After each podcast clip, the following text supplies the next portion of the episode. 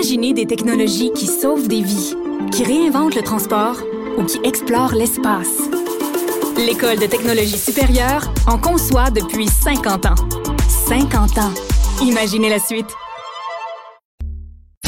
Cher public, nous vous invitons à prendre place confortablement et à fermer la sonnerie de votre téléphone cellulaire. En cas d'incident, veuillez repérer les sorties de secours les plus près de vous. Bon divertissement. Un, deux, un, deux. OK, c'est bon, on peut y aller. Sophie Durocher.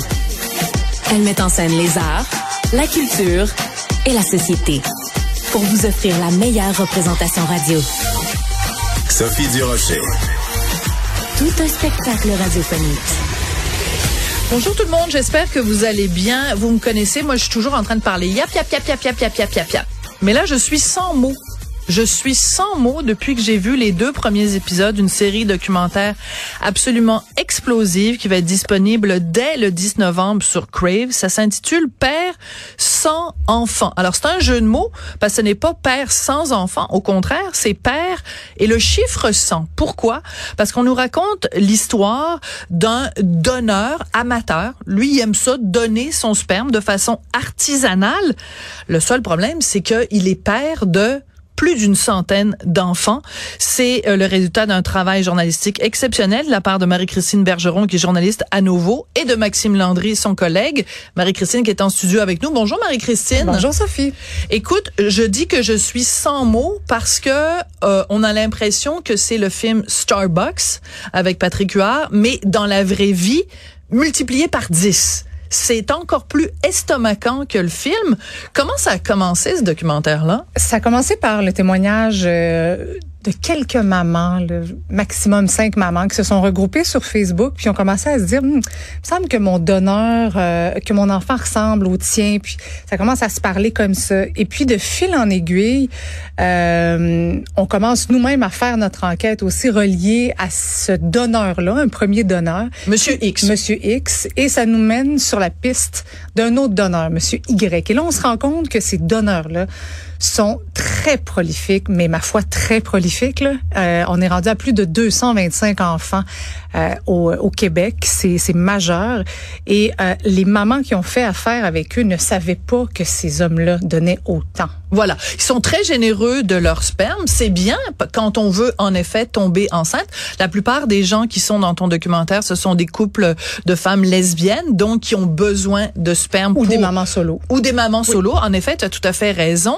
Euh, le seul problème, c'est que euh, quand elles rencontrent Monsieur X ou Monsieur Y, il dit bon ben moi une dizaine ou une vingtaine d'enfants maximum, elles se sentent en confiance, les futures mères. Parfaitement en confiance, parce que euh, ces hommes-là disent qu'ils veulent faire un maximum d'une vingtaine d'enfants. Ils arrivent aussi avec euh, leur euh, leur fiche médicale. Oui. Donc pour prouver qu'ils n'ont pas de maladie transmise sexuellement, pas d'ITS, pas de, de et qu'ils ont un bon bagage génétique. En tout cas, c'est c'est c'est c'est ce qu'ils font valoir. Là. Voilà. Mais on se rend compte qu'elles se sont dans les deux cas, dans le cas du donneur X et dans le donneur Y, elles se sont fait flouer. Ce qu'on va apprendre dans le documentaire, dans le deuxième épisode, c'est qu'il y a un lien mm-hmm. entre le donneur X et le donneur Y. Je vais pas vendre le punch, mais vous allez tomber en bas de votre chaise et vous allez être comme moi sans mots en apprenant ben, le lien entre les deux. Et Maxime et moi, on est tombés en bas de notre chaise parce que quand on a commencé à enquêter sur euh, cette affaire-là, moi je me dis bon, le don de sperme artisanal, est-ce que c'est si répandu que ça? Est-ce que tu sais, on dirait qu'au départ, je voyais pas l'ampleur. Ça te semblait anecdotique peut-être. Pratiquement marginal. Et là, je comprends. plus on a commencé à faire des, des entrevues avec les mamans, plus j'ai commencé à comprendre parce que moi j'ai eu des enfants de façon naturelle. Euh, j'ai pas eu besoin de me tourner vers une clinique de fertilité. Je savais, je savais pas à quel point ça pouvait être complexe de se tourner vers une clinique de fertilité.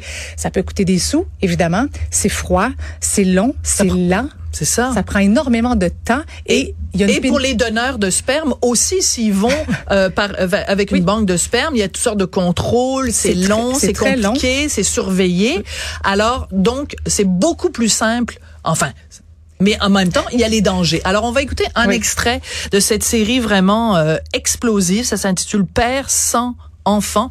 On écoute un petit extrait de la bande-annonce. Le don de sperme artisanal, je savais que ça existait, mais à ce point-là. C'est quand même plus répandu qu'on le pense. Là. Mais la première journée que j'ai regardé les donneurs, j'ai vu son nom. Ça n'a pas été long avant qu'on soit en confiance. C'est une clinique de fertilité à lui seul. Là. Cet homme-là en fait pratiquement une business. De tous ceux que j'ai vus, c'est le seul qui était professionnel. Je le voyais comme mon ange, comme mon sauveur. Est-ce que c'est vraiment juste par altruisme ou il y a autre chose en arrière de ça? J'ai commencé à avoir des... Alors, donc, ils ne, le, ils ne le font pas pour l'argent, ni Monsieur X, ni Monsieur Non. Y, pour des cons- euh, considérations, euh, disons, spirituelles qu'on va découvrir plus tard dans la série. Mais le danger, parce qu'il y a un danger, évidemment, c'est que s'il y a beaucoup d'enfants d'un même père qui sont dans un lieu donné, il y a un danger que le bébé A et le bébé B grandissent et à un moment donné veulent faire un enfant ensemble. Et c'est là la Mais c'est leur demi-frère ou leur demi-sœur. Bien sûr, et c'est ça la problématique. C'est les risques de consanguinité, parce que ce que les mères disent, c'est nous, nos enfants, euh, ça va bien, on est heureuse d'avoir ces enfants-là, mais là, le problème, c'est que eux, euh, je pense que le plus vieux doit avoir 16 ou 17 ans, là, donc ces enfants-là sont même pas au courant qu'ils ont plus de 225 demi-frères, demi-sœurs, Sophie. là. Donc là, et ça, c'est la pointe, selon nous, de l'iceberg. Pourquoi? Que si on a réussi, nous, là, à prouver ou à, à, à, À démontrer, confirmer ou à démontrer, hors de tout doute raisonnable, que euh, ils sont pères de 225 enfants. Il y en a plein qui ne le disent pas, qui ont honte et qui vont pas nécessairement sur les groupes Facebook pour dire ah moi aussi euh, j'ai fait affaire avec ce donneur-là. Donc c'est certain qu'ils en ont fait d'autres parce qu'au rythme où ils vont, c'est clair qu'on en est à plus de 225 enfants et encore à ce jour, Sophie, ils donnent encore. Voilà. Alors toi, tu m'as montré sur tout à l'heure sur ton cellulaire depuis que la bande-annonce Mhm. circule, depuis que toi tu en fais la promotion à nouveau, il y a des gens qui te contactent. Oui. Donc euh, et, la série est même pas encore diffusée là. Juste pour te donner un exemple, hier, après le bulletin de nouvelles à Nouveau Info, j'ai reçu un courriel, une maman qui me dit que euh, elle était sur Tinder pour euh, flirter avec une autre femme. Donc, ils s'écrivent, ils s'envoient des photos de leur enfant. Et là, ils se rendent compte que leur non, enfant... non, non, non, non. Oui, ont des grandes similitudes. Et là, la femme dit, c'est qui ton donneur? Et ils ont le même donneur. OK. Ouais. Là, je capote parce que moi, je pense que les euh, scénaristes de Starbucks, Ouais. il faut qu'ils écrivent Starbucks 3 ou Starbucks 2 ou Starbucks 4. Et c'est, mais quand on dit la, fix- la, Ben, réalité dépasse la fiction. Mais Sophie, je n'ai jamais mais, dit Mais c'est pas drôle, mais c'est pas drôle. Ben non, ben non, ben non. C'est un drame humain Mais- épouvantable. Imagine pour les mamans, les mamans euh, qui se rendent compte que elles ont fait. j'ai une famille notamment euh, qui a fait affaire avec euh, les deux donneurs. Donc, Oui. ça devient problématique ici Oui. là. Et juste pour revenir Juste pour sur- expliquer, juste pour bien comprendre, c'est Oui. que donc t'as une, une dame qui est en couple euh, euh, avec une autre femme. Elle fait trois enfants Mhm. avec le donneur X.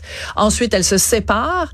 Elle est, elle a une nouvelle conjointe qui veut avoir un enfant. Donc là, elle fait affaire avec le donneur Y, Y. ne sachant pas qu'il y a un lien qu'on ne dira pas entre le X et le Y. Mhm. Et donc, ça, la fratrie a des, des, des liens entre eux. Oui, exactement. C'est assez Puis euh, euh, moi, ce qui me trouble aussi, c'est que ça soit aussi facile. Tu sais, je te parlais tout à l'heure d'une de la facilité pour Oui. ces pour ces femmes-là d'aller se trouver des des donneurs. Il y a une application qui s'appelle Just a Baby, c'est le Oui. Tinder des donneurs. je- Sophie, je suis tombée en bas de ma chaise. J'ai fait un, un, un faux profil Oui. d'une maman. J'ai eu 50 offres de dons en deux heures. Mais donc, il y a donc ben des hommes qui ont le goût de donner leur sperme. C'est quoi? C'est comme J'ai ils ont... j'ai de la misère à comprendre. Par contre, faut dire, c'est pas tous les donneurs de sperme qui ont cette idée-là de repeupler Bien le sûr, Québec. Là, on va se bien sûr. Non, puis- et puis à la base, il y a plein de gens. C'est ça le problème, oui, Marie-Christine, oui. c'est qu'il y a plein de gens qui le font de façon euh, bienveillante, euh, bien intentionnée, Mhm. mais il y a manifestement Monsieur X et Monsieur Y qui ont des, des considérations ultérieures et qui ne se rendent pas que quand c'est fait de façon démesurée, ça, ça, il y a un problème de, de, de, de, de génétique là. Complètement. Puis quand on les rencontre, quand on leur pose des questions, quand on leur eux ne semblent absolument pas comprendre la problématique. Parce que tu les as confrontés. Oui, les deux. Euh, ça n'a pas été évident, hein, hein, parce que euh, eux, euh, ils veulent pas trop répondre à nos questions. C'est très, euh, ils veulent pas nous dire le nombre d'enfants qu'ils ont.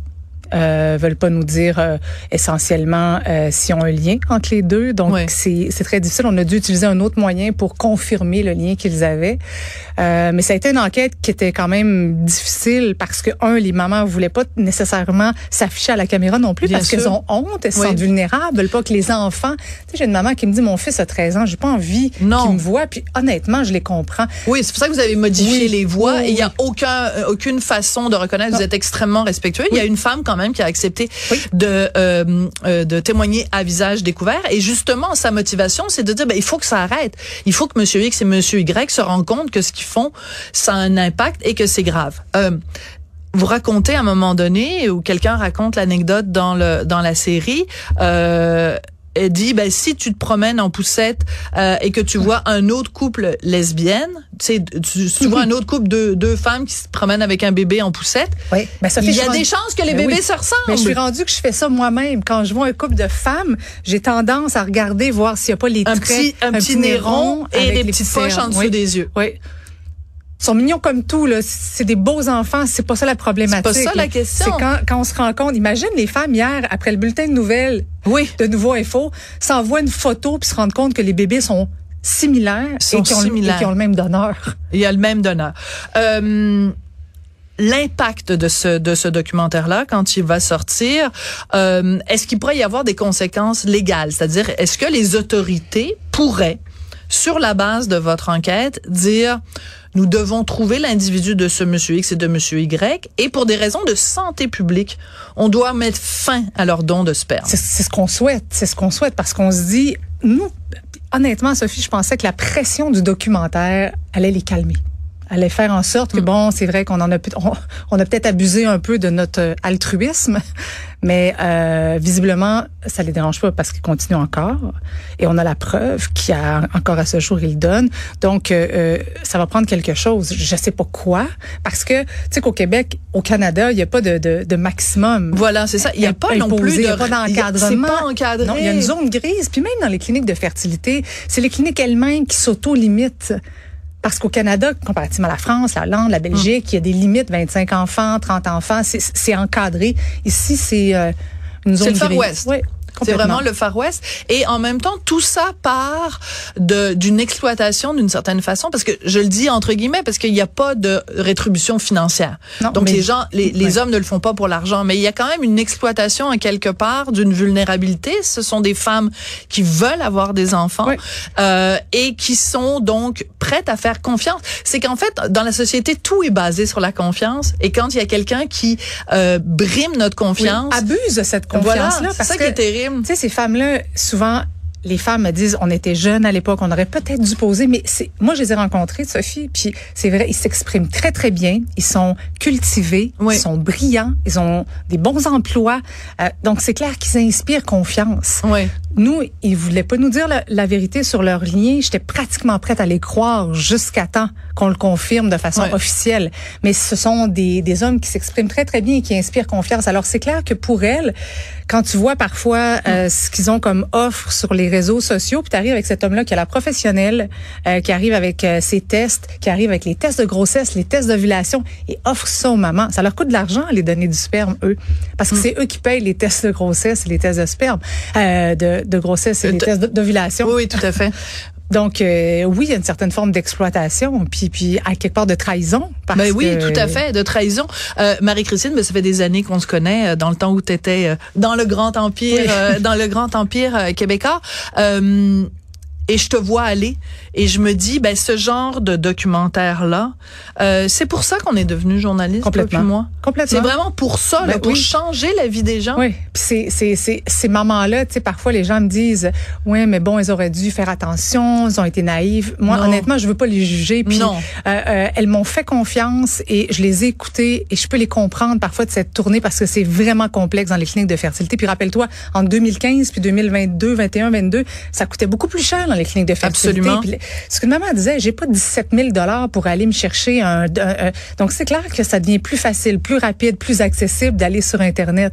Mais malheureusement, elles étaient loin de se douter que deux hommes qui allaient profiter et abuser de cette, de cette confiance. Voilà. Eh ben, c'est à ça que ça sert euh, du journalisme d'enquête. Journalisme utile. Euh, voilà, faire œuvre utile, comme disait l'autre. Merci beaucoup, Marie-Christine. Donc, disponible dès le 10 novembre sur Crave. Ça s'intitule Parents sans enfants, sans enfants, sans enfants.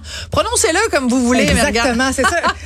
C'est un- titre qu'on peut prononcer comme on veut. Co- comme on veut. Mais en tout cas, ce qui est sûr, c'est que Monsieur euh, X et Monsieur Y, euh, vous avez vraiment pas de raison d'être fiers. Enfin, en même temps, vous avez fait de magnifiques bébés et vous avez donné plein de bonheur à plein de couples euh, euh, lesbiennes ou de femmes seules. Un petit peu Mais trop. un petit peu trop. Hein, tiens, la, la, la semence, là, peut-être pas la semer à tout vent quand même.